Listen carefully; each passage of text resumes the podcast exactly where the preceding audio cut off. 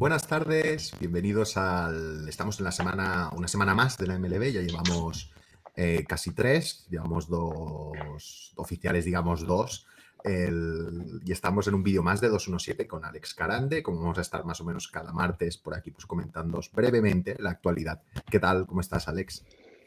Pues no puedes, para estar mejor que yo, te lo tendrías que plantear. Tienes que ser solo Pepe Rodríguez hoy, que le ha estado todo el mundo hablando de la Superliga y él, mm, el BBVA y ¡pum! explotando. Pero la demás gente, toda peor que yo.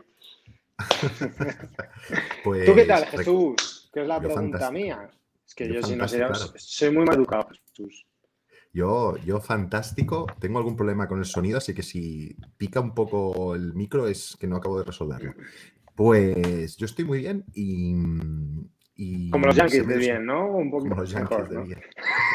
Yo estoy muy bien porque, porque, no, estoy muy bien porque me gusta, me estoy disfrutando mucho de, este inicio de, temporada y porque, bueno, vamos, hemos estado viendo cosas bastante interesantes. Vamos a repasar un poquito, vamos a repasar los Power Rankings y las gráficas que vamos sacando en el en 217, arroba 217. Acordaos de suscribiros también a nuestro canal y también recordar que cada mañana Alex, pacientemente a las 6 de la mañana algunas veces, se levanta, madruga para haceros un audio, para ver qué cosas poder ver en el día, ¿no? Hay muchos partidos y entonces qué cosas fijarte. No tanto de lo que ha pasado, que eso podéis ver muchas cosas, aunque a veces hace algún apunte, sino pues qué habrá y qué es lo que interesante de ver en ese día, ¿no? Pues si queréis rescatar uno o dos partidos o un jugador o un relevista de nivel, eh, pues ahí, o que, o que, está emergiendo un jugador, pues Alex os lo, va a apuntar. Lo podéis seguir en 217 y ahí veréis. Hoy os, dije, hoy os dije que Giolito era uno de mis, pitchers favoritos, pero que está un poco sobrevalorado. Pues. pasó? Se ha comido 10 entradas, creo. No se lo han sacado 10 carreras. 10, carreras. Se ha comido 10 carreras y no se lo han sacado ya, purcio. Bueno, pues vamos un poco con. Vamos a enseñar una gráfica, ¿de acuerdo? Eh, ¿Qué centro ha quedado ahí? ¿Con qué...? Sí. Vamos a enseñar esta gráfica que espero que se vea bien, creo que sí. Como veis, hacemos directo con un navegador para que nos veáis nuestros objetos mientras hablamos. Y en esta gráfica, como sabéis, es el Power Analytics Ranking. Abajo está la parte del eje de X, es el ataque. Cuanto más a la derecha, mejor ataque tienes, medido en OPS que ya sabéis que es la suma de slugging más, más el, el on-base percentage, las veces que te envasas, y el poder. Y en el otro es la defensa medido en ERA, como una, las ERA, básicamente las, las carreras que permites por cada nueve entradas. Eh, y esto pues, nos hace ver una foto general de cómo están los equipos. Me gustaría empezar hablando por tu equipo, Alex, porque estamos en, una, en un récord histórico, para mal, que son los Yankees. Están con, creo que 5-11, ahora no recuerdo, y esto no pasaba, creo que desde, los, desde finales del siglo pasado. ¿Qué, ¿Qué, está pasando ahí para que no funcione cuando era un equipo que prácticamente todos, no, queda muchísimo, ¿eh? pero todos dábamos como favorito en, su, en la americana? Primero, dentro de un mes estarán en el cuadrante bueno. Dos, eh, yo avisé de una cosa, que renovar a DJ Lamegio generaba un problema estructural que era obligar a mantener a Miller en el shortstop. Eso hace que esa parte de la defensa eh, te resta realmente. o sea, él lo está haciendo mal. Yo creo que se le dieron esa responsabilidad y se le ha metido un poco en la cabeza, ¿sabes? Él es un jugador que tiene talento, que era una cosa importante en la organización, pero que realmente físicamente no tiene, no es el físico para jugar esa posición. Cuando podía ser una segunda base o un tercera base, pues muy correcto en la defensiva.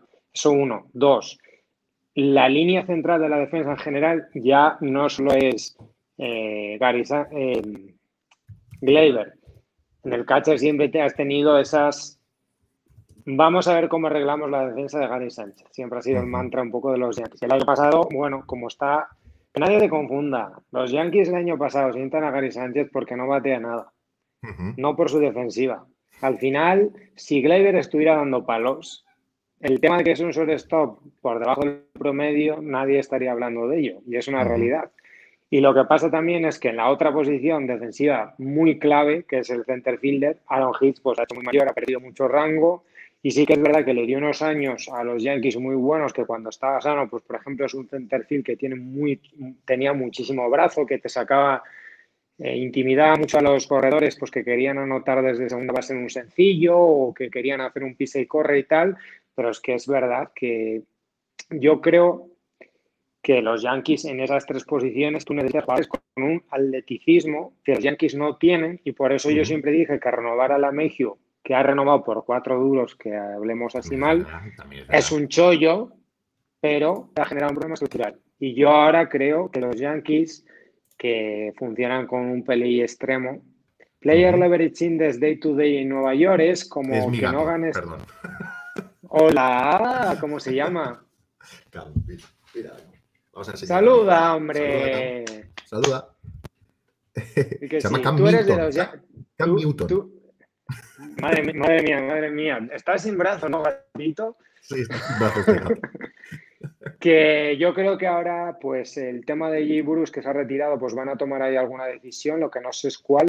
Y yo creo que tienen que sacar a Audor. Y yo apostaría por Kyle Holder en el shortstop. ¿Por qué? Porque Tyler Wade ya la gente tiene tan mala impresión de él que aunque lo pusieras en el shortstop fuera élite, que lo sería en defensa, como la gente ya sabe que no batea, pues el día uno que entres en los Yankees y saben que no bateas, ya todo el mundo te odia. Entonces, prefiero poner a Kyle Holder, que es un shortstop de élite todavía más, y que igual batea, por lo menos la gente no le va a odiar. Y ahí ya, por ejemplo, ya con la Mayhew en primera base, Gleyber en segunda, Kyle Holder en el shortstop y en tercera base Ursera, tienes el infield, pasa de ser muy malo a muy bueno con un movimiento. Y luego, eh, yo sé que Esteban Floria le está dando palísimos en el alternative side.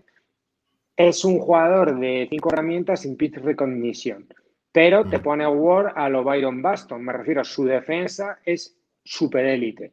Pues aunque tengas que bajarte un mes a Kevin Fraser, toma unas medidas, digamos así, sé un poco como los Dodgers, que te suben a Max Train o, y les juega, o haz como los Reyes, que es decir, yo la he cagado, pues no me apalanco y salgo antes de, mi error lo antes posible, que es una cosa en la que yo creo que los Reyes son maestros. ¿Quién está muy a la derecha en, en los Power Rankings? Los, los, Dodgers, de hecho, ayer me comentaba un compañero de los Mets en el grupo que pasé esta gráfica y me dijo, joder, los Dodgers ya salen en la gráfica de la semana que viene. ya se están. Literalmente. ya se están yendo a la gráfica de la semana que viene. Hay que hacer una oda a esta serie, ¿eh? El que no mm. se haya visto estos tres partidos, para mí es un más CTV que ha merecido mucho la pena. Ha habido mucho picheo, que era de esperar por parte de los Dodgers. Los Dodgers han sobrevivido un poco. Yo creo que la, eh, la gráfica refleja una cosa que para mí es verdad. La ofensiva de los padres es mejor que la de los Dodgers. Y lo dijo Jarvis otro día en una entrevista. Lo que pasa es que los Dodgers, a nivel de picheo, después de lo de Bauer, son como un abuso. Ya, es decir, ya eh, para mí a nivel de picheo solo les pueden dañar las lesiones. Hay que reconocer que lo que está haciendo Boston tiene muchísimo mérito. Eh, tip my cap con Cora, porque está demostrando ser un gran manager. Todos los que me vayan a dar las lecciones éticas referentes a este vídeo, sobre todo seguidores de los Doyes que siempre comentan cuando digo algo de Cora, que piensen que en el deporte de élite todos los deportistas están a medio centímetro de la trampa. O sea, yo lo tengo clarísimo. Y si no, que revisen los sprint race de esta temporada de Clinton Kershaw, que tiene los sprint race más altos de toda su carrera. No quiero decir nada, porque claro, como Clayton Kershaw le cae bien a la prensa, nadie le mete, pero como Bauer es fat de system, pues todo el mundo le mete. Pues claro. eso influye. Los Mets son un equipazo y lo van a hacer bien. Lo que, a ver, nos vendría bien coger ritmillo de jugar partidos y tal, porque al final eso se nota, porque vais a... Es que hemos, jugado, es que hemos jugado muy poco, se han suspendido por tiempo un montón. Tenemos un montón pendientes. No, la verdad es que sí, los Mets están, están muy bien. Stroman está fantástico, pese a que verles te siempre infarto. Es un partido de él, porque claro, no hay un strike. Bueno, a ver, lo habéis puesto a, Lindor ahí para ayudar. Hay, dos cosas que yo creo que los Mets han notado mucho del año pasado a este, que en defensa, que es McCann y, Lindor. Solo con estos dos el crecimiento es brutal. Se nota un cambio espectacular en todas las jugadas. De hecho, el partido de ayer lo gana McCann eh, al final con un, con un lanzamiento para eliminar en base a Lindor, ¿no? Eh, esto, esto, esto no lo habíamos visto en, los meses desde hace años, un, un, un, closer, un center que hiciera, que hiciera eso. Catcher, señor, catcher, receptor center, porque eres tan, tan, tan polifacético que es que es normal. Yo me, me, equivoco todos los días. Mira, quiero hablar de un equipo que es eh, los Braves, que les metí un palo gordo en la previa. Para yo insulto al que más a mi equipo pero no le insulto, tengo argumentos razonables. Para mí, los Braves son la organización más antigua desarrollando pitchers del béisbol. O sea, están más o menos en la época de Greg Mados. ¿Qué pasa?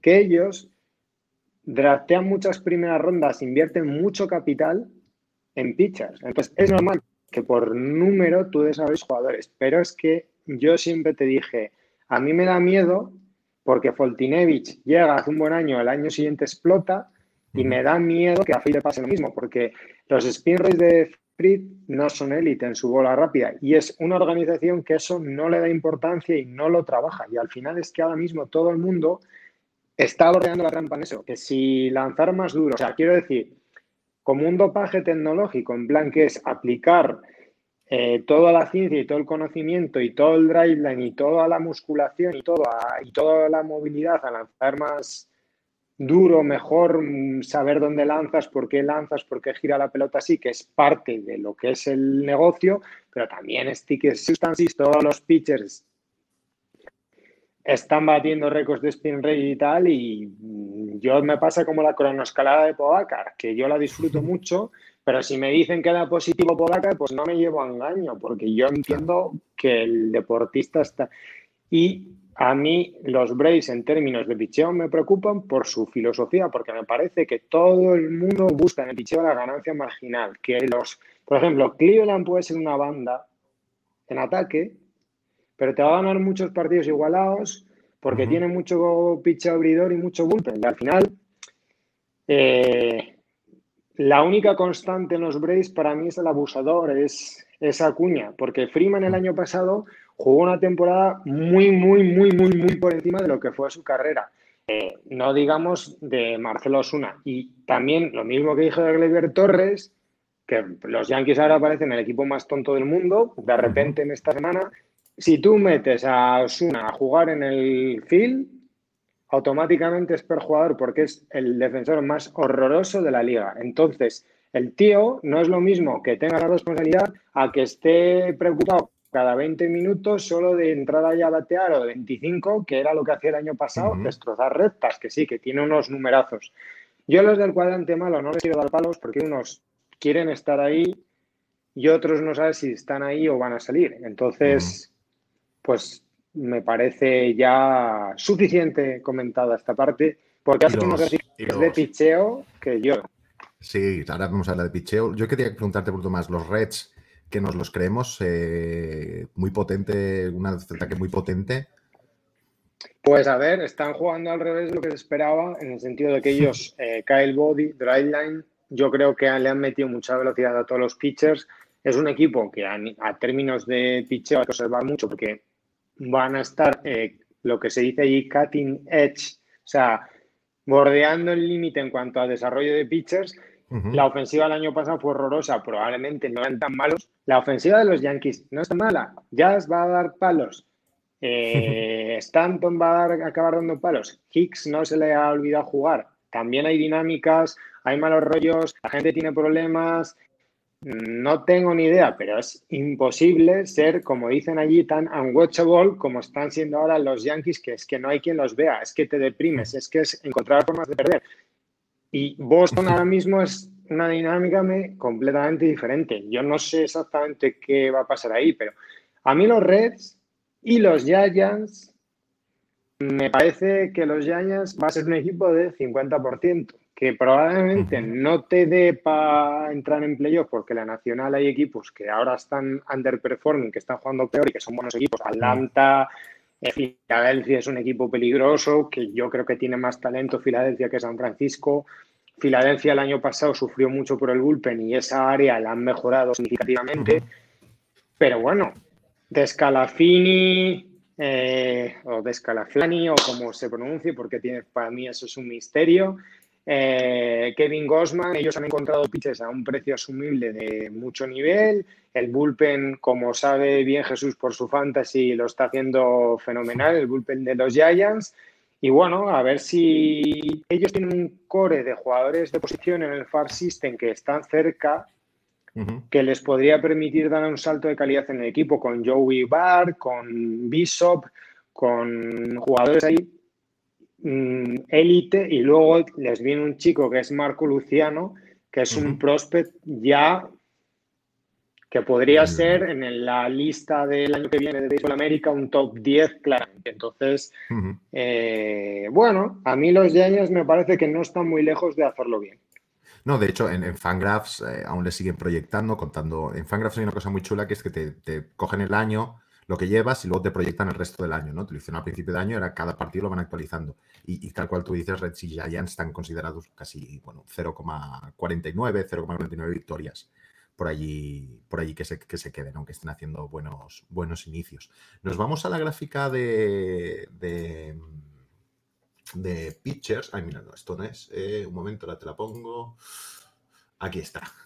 Oh, esta es mi favorita. ¿eh? Vamos a explicar que esta, esta gráfica en verdad la podríamos titular comando, ¿no? Que es dos de las estadísticas que mejor nos determinan cómo un pitcher es capaz de controlar sus lanzamientos y cómo saca, qué saca con ellos, ¿no? En el eje de las X, pues tenemos... Vamos a explicar primero una cosa. Sí. Importantísima. Y voy a intentar ser breve. La diferencia entre el control y el comando es una básica para principiantes que está bien. Control es lanzar strikes. Pero es que no siempre hay que lanzar strikes. Comando es ser capaz de lanzar, sobre todo, puedes tener comando en tu recta, que es decir, yo soy capaz de colocar, digamos así, un lanzamiento donde me da a mí la gana cuando yo lo necesito. Eso es comando. Y eso es lo que te transmite la sensación de dominio entre el pitcher normal y el pitcher de la élite. Digamos así, comando es hit your spots, o sea, ser capaz de lanzar un lanzamiento en la localización que tú quieres, que no tiene por qué ser siempre en la zona de strike, porque en un 0 y 2 de cuenta, mm, muchas veces no tienes que lanzar en la zona de strike. el, mejor ejemplo de todo eso es eh, Blake Snell, pero por ejemplo, hay pitchers como Verlander o Cole que juegan mucho con la teoría de la probabilidad. Ellos, por ejemplo, con un 0-2 y 2 igual sí que te lanzan un strike en plan una recta, porque ellos saben que a largo plazo es una buena estrategia. Si no hay nadie en base. Claro. Pero si hay alguien en base, pues ahí ya ellos te lanzan de otra manera. Entonces, esto se basa mucho en árboles de decisión y teoría de juegos. Y por eso el rey del comandos, eh, del comandos tradicionalmente siempre ha sido Greg Mados, que era un jugador de póker brutal. O sea, él entendía la mente del bateador y sabía, yo le he lanzado a este tío esto, ahora le espera que le lance esto y esto es un poco un juego mental. Sí, es una partida de póker. No, que es una partida de póker, como tú dices, y, muchas veces lo que te interesa es eso, es, pues voy a lanzar una fuera, pero voy a conseguir con esa fuera que el tío haga un, haga un whiffs eh, que intente dar un swing y, no, y no le dé y ahí sí cantar ese strike. En esta gráfica recogemos dos estadísticas que son muy sencillas, el otro día hablamos de ellas porque no tienen mucha complicación, pero se han demostrado en la MLB muy efectivas en, a la hora de, proyectar o a la hora de predecir cómo va a rendir en el futuro los, los, los iba a decir los quarterbacks, estoy, los, los, pitchers. Los pitchers. En el eje de las X tenemos eh, K menos BB por ciento, que es el tanto por ciento de strikeouts menos bases por bolas.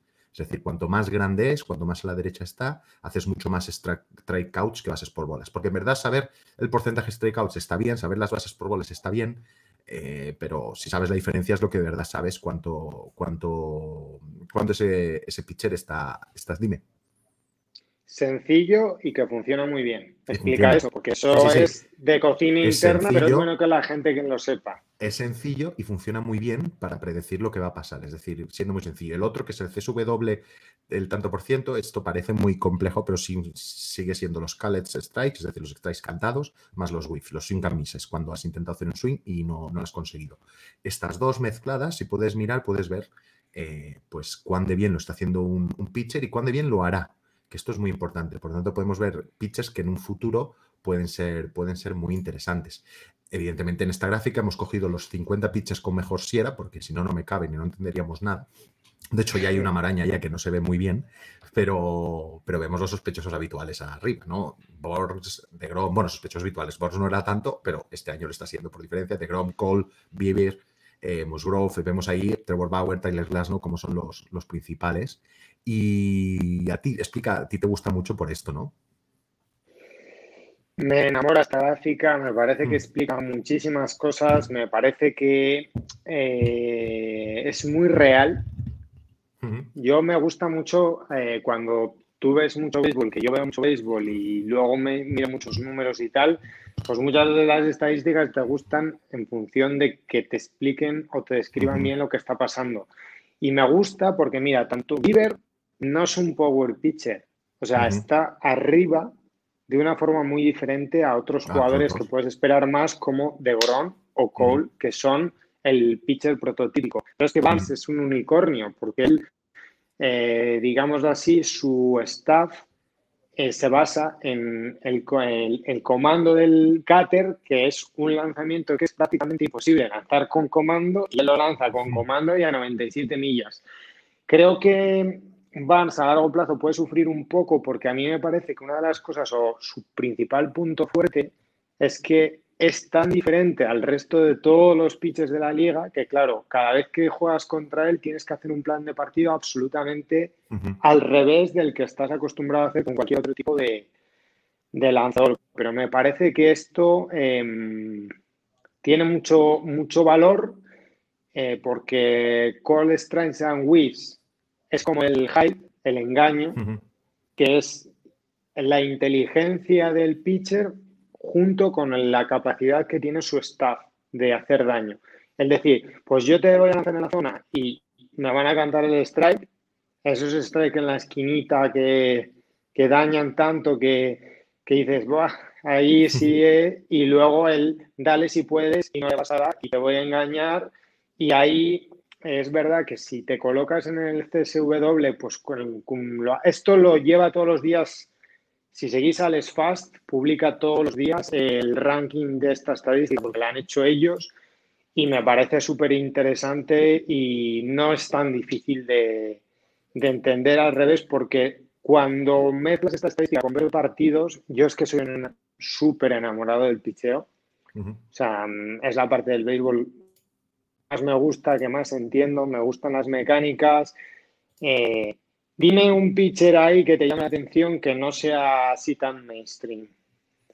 Por ejemplo, podemos hablar de Stroman, que es un que es total, está ahí abajo porque su, tipo de lanzamiento es así, nunca va a estar arriba. Es interesante este, porque Stroman está haciendo una gran temporada, pero la está haciendo, pero claro, lo ves aquí dices, hay, hay diferentes tipos de lanzador, ¿no? Y Stroman es un, jugador, es un tipo de lanzador que pone muchas pelotas en juego. Eh, es su juego, pero son pelotas bastante atrapables y que pueden generar desde la defensa. Stroman, si no tiene defensa de infield, no, puede competir. El mejor amigo de Stroman es Lindor. Si eso es esto de los Mets fuera Gleyber Torres, está jodido. la realidad de la vida es, es lo que hay, entonces tú tienes que buscar. Y cuando la gente habla del valor del contrato de Lindor, no solo veáis en la parte de la ofensiva, es que probablemente te permite tener un pitcher como Stroman a su máximo nivel porque él es el shortstop del equipo y eso en el campo corto mm, me parece clave para este tipo de lanzador. Hablaste de una cosa hoy, mm, hablando de otros temas, me preguntaste, los CAS eh, menos pases por bolas de Stroma nunca van a ser muy altos porque él no es un pitcher ponchador, nunca ha tenido, siempre está en como en 7 eh, Ks por 9, siempre se ha movido en ese entorno y su éxito ha variado un poco en función de eh, el comando que ha tenido, o sea, la capacidad de no conceder muchas bases por bolas. Sus peores épocas ha sido cuando ha estado Pérez en este ámbito, pero yo creo que él eh, se le ve muy, muy metido en los Mets, él es muy neoyorquino, va a estar a gusto, yo creo que la... Eh, no vamos a hablar de lo que es la cultura de la organización, que sí que no estás muy contento con ese tema. Hay un artículo de Athletic que da un poco palo de, eso, pero sí que es verdad que al final él llega a un equipo ganador, que es medio pasta, que quieren hacer las cosas y yo creo que eso sí que tiene impacto en el rendimiento de ciertos jugadores. Él, yo creo que el ciclo suyo en Toronto está un poco agotado y bueno, no sé, hmm. cada, cada organización tiene su filosofía, porque por ejemplo los Yankees han podido acceder a Stroman vía trade porque tenían las piezas para hacerlo y no lo han querido ellos. Pero es que con el infield que tienen los Yankees ahora mismo, no te conviene tener a Stroman como pitcher. Esa Es la realidad. Yo tengo claro que... Exactamente. Una, hay, otro nombre que quiero, hay otro nombre que quiero destacar eh, que, me, que me llama la atención estos últimos días, que es Huáscar Inoa, que bien jovencito, lo estamos viendo muy arriba. ¿Qué, qué me dices de este pitcher? Pues que yo lo de los pitchers de los Braves ya te he dicho antes. o sea, quiero verlo yo en esta gráfica dentro de un mes, ¿vale? Sí. no, a ver, no sé, es que no soy muy, muy creyente de los Mets, eh, de los Braves como filosofía de desarrollo de jugadores. O sea, es la realidad. No estoy insultando a la comunidad de los Braves. Pienso que es un equipo muy antiguo, que a los pitchers particularmente no les gusta mucho estar allí, porque al final eh, si no te desarrollas al máximo nivel de lo que tú puedes, dejas mucho dinero de ganar y los pitchers juegan por pasta y saben que pueden reventar el brazo cualquier día que salen a trabajar y al final como el timing de reventar el brazo no sea el correcto, pues te falta que te pasa como Fotinevich, que tienes el brazo reventado y no has ganado prácticamente dinero para lo que se te proyectaba. Entonces eso a los jugadores les disgusta mucho. Entonces, cuando vas a la agencia libre, llamas a Trevor Bauer y no te coge el teléfono porque no quiere jugar ahí y es una realidad. Pues pasamos, si quieres, a. Vamos a hacer un. que nos quedan cinco minutitos. Vamos a hacer un repasito a los. a los Reyes del Bateo. Luego también tenemos las, las tablas, pero bueno, las podéis ver si queréis más ver los datos, porque yo creo que aquí se ve. Oye, gracias por el hilo. Gracias por el hilo. Perdón, eh, ah, antes me agradeciste tú, agradezco yo. Pues de nada. Esta de bateadores, básicamente, más que haya correlación en esta, sí que a mí me ayuda mucho a situar dónde están cada uno con dos estadísticas muy básicas, que es el, el OVP y el slogan, pero así ves un poco la foto de dónde están los. En este caso hemos puesto 50 mejores. ¿De dónde está el abusador? ¿Dónde está el abusador Acuña que, que, está, que, está, que está bien arriba? ¿eh? Y tienes que eh, poner, la próxima vez que saques data, excluir bateadores de los Dodgers. que hay demasiados. Hay demasiados, por Dios. Sí, sí, Justin Turner, ¿eh? que no diría que estaría allí Max Monsi haciendo también un, buen papel.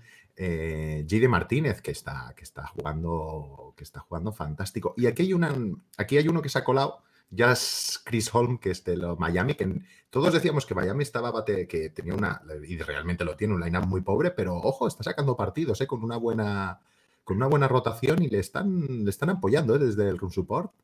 Se viene palo a ver, Jazz Chisholm eh, tiene un problema ¿Cómo se llama jugador sí.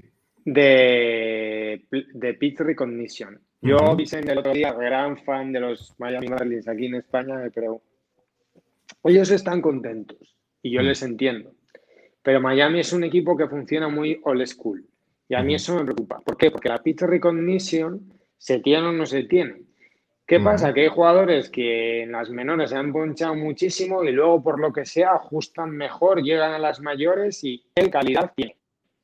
Y, fuerza, digamos así. El que pegue palos no es raro. Lo que se espera es que se ponche mucho y que nos ponga un VP alto. Entonces ah. hay que darle un poco más de recorrido y hay que recordar que tú obtienes a Chidhun dando a Seth Gallen en un mm, traspaso pues también lo tienes que poner un poco en contexto. Me refiero que tiene que dar muchos palos porque el otro es un pitcher, mm, no te voy a decir de élite, pero mira, es un pitcher del tipo eh, Bieber, Saint Bieber, que no es un power pitcher, pero que tiene cuatro o cinco lanzamientos, todos eh, above the average, o sea, 50, 55 tal, que como uno de esos tire para arriba, y coja un nivel de pitcher de lanzamiento por encima, cuidado Mayo con las flores. A ver, yo me alegraría que Miami tirara para arriba, es un equipo que me cae muy bien.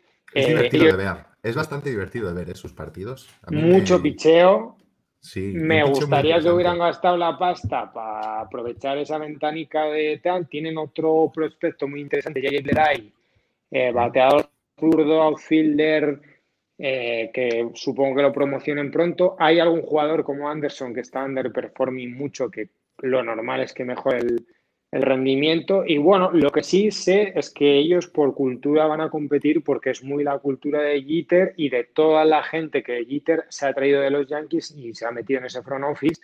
Y es un equipo que no va a tanquear, que va pues si, si, equipos de esa división están por debajo de lo que se espera, como Atlanta, pues pueden estar sobre el 50%, y si la división está más a nivel que tienen que estar los demás equipos, pues estará un poco en el 40% y sufrirá más.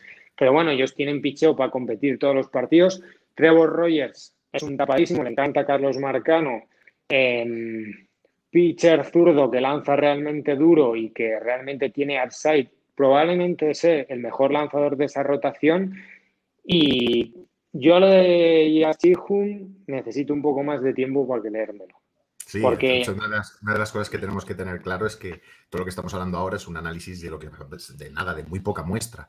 Eh, abril es un mes raro, es un abril, además ha sido un abril muy frío, por tanto, eh, parte de que no haya habido tantos home runs se debe a este frío, podría ser. Entonces, bueno, hemos de ir viendo un poco qué pase. La pelota. ¿Qué? La pelota. La pelota también, claro, pero bueno. La pelota anti-Yankees esta que han fabricado. y por último, por Anti-Power. Por, último, voy a meter a, nuestros relevistas. Aquí hemos puesto los relevistas con mejor. ¿Cómo te mola esto ahora, eh? Me gustan mucho los relevistas. Eh, los relevistas molan mucho. Eh, ¿Qué bullpen te están gustando? ¿Qué, ¿Cómo lo están moviendo? ¿Qué, ¿Qué te parece? Pues todos los que tienes tú en Fantasy. Lo único que tengo en fantasy, porque el otro estoy un desastre. Yo soy, yo soy, soy, un imbécil porque yo le doy tácticas de. O sea, vamos los dos mal, pero. No, tú, me dijiste, tú me dijiste, no entiendo por qué no he cogido Melancón. Y yo dijo, hostia, es verdad. Y lo cogí. pues claro, yo me autosaboteo porque me voy quitando opciones. Y hoy te, te lo pones a nivel difícil, te lo pones a nivel difícil el juego. Yo voy cogiendo todos los starters que lanzan contra los Baltimore Orioles porque te van a hacer una quality start. Seguro. Pero, a ver, yo creo que el bullpen eh, está arriba Filadelfia. Ah, no hemos explicado un momento, y tenemos que ir rápido, pero eh, para la, el, eje de las. Eh, cuanto más a la derecha, más se usa en situaciones de riesgo, en situaciones donde son comprometidas, y cuanto más arriba es más probabilidad que ha apartado, de ganar que ha aportado su equipo, ¿no? Evidentemente vemos que Craig Krimmel lleva una temporada pues muy buena y está rompiéndolo todo. Pero vemos, bueno, vemos Diego Castillo, Jimmy García, Matt Barnes por allí destacados, jugados usados en situaciones. Jack McGee y César Valdés están usando mucho en situaciones complicadas. Por veces César Valdés tiene mucho trabajo porque siempre están, los Orioles siempre están en situaciones complicadas y, lo tienen que sacar mucho. Y bueno, es interesante, es interesante ver cómo evoluciona. Hay varios bullpens que están, no tienes muy claro, hay varios bullpens bastante que tienen diferentes, que aún no tienes muy claro que los roles y, es interesante ir monitorizándolos. A ver, el bullpen para mí este año, con muchísima diferencia, mejor la MLB es el de los Yankees. Lo que pasa es que como están haciendo el ridículo, pues no lo han podido demostrar. Claro.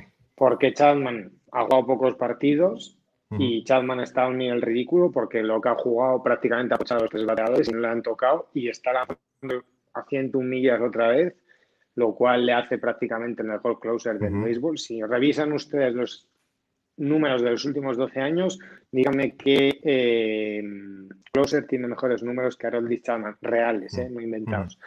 luego lo de Krimbel era de esperar, eh, porque está lanzando mucho mejor en sprint training. Yo creo que a los Cavs les va a llamar por Krimbel y van a hacer push button y por Chris Bryan. Mira, dentro de la el estado este de un poco de descomposición que están los Cavs, puede ser que saquen mucho por dos piezas porque le saque ahí un timing adecuado, que a veces en la vida es lo que necesitas, pero que mm, luego el bullpen de Oakland siempre está muy bien, porque encuentran, eh, yo creo que Bob Melvin probablemente es de los mejores managers de manejo de bullpen. Creo que el bullpen de Tampa este año va a sufrir porque ha perdido tantísimas piezas de calidad que por mucho que se reinventen, eh, van a sufrir más. No, están, no tienen al Nick Anderson del año pasado, no tienen Peter Fairbanks, han perdido a Alvarado que lo traspasan a los Phillies. Al final, por mucho que vaya sustituyendo, encajando, tal, eh, es una cosa con la que van a sufrir. Y creo que está Boston excesivamente arriba para lo que se puede esperar de ellos, pero bueno, mm. También quiero destacar, quiero destacar a, los Mariners. Están teniendo un buen bullpen, están sacando muchos halls y muchos saves. Eso es un misterio. Eso es un misterio, ¿no? O sea, pero es que te pones a mirar su en Fangraph, ¿no? Su closer depth y la verdad es que están sacando un montón de innings de mucha calidad. A lo mejor es simplemente una muestra estadística tal, pero, pero está rindiendo muy bien ese bullpen. Evidentemente el de Dodgers eh, es uno de los que también está funcionando, está funcionando a las mil maravillas. Los Dodgers no se habla de ellos. No hay nada que no funcione. no, hay nada que no funcione. Y como ya hemos dicho, San Francisco Giants. Es un bullpen muy interesante, donde tiene ahí tres setup mans que no acaban de ser cruce, pero los de los tres están sacando pues muy buenos, muy buenos resultados. Yo creo, yo creo bastante en eso. Eh, voy a poner un ejemplo y acabo desde el yanquicentrismo. Yo no entiendo el manejo de Boom del otro día en un partido que va a lado. Saca a Chapman en vez de darlo a Siga y saca a Chapman, que tú ese partido lo tienes que ganar y al día siguiente tira a Cole.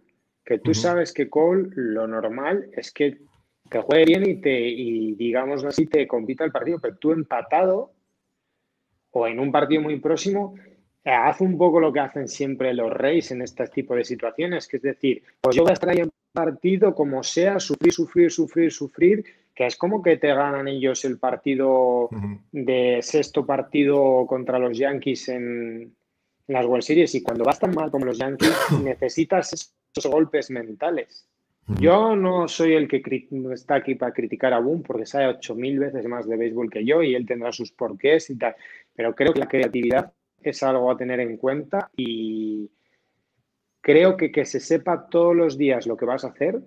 Puse un tweet, los Yankees hacen el line-up por the book, tal cual, y están jugando eh, Moneyball en 2021 y los Dodgers están escribiendo su propio libro y dentro de unos añitos habrá un libro que se llame el Dodgers Way o el lo que sea, después de que hayan ganado las próximas 700 series mundiales. Se te quiere mucho, Jesús. Nos vemos. Un abrazo.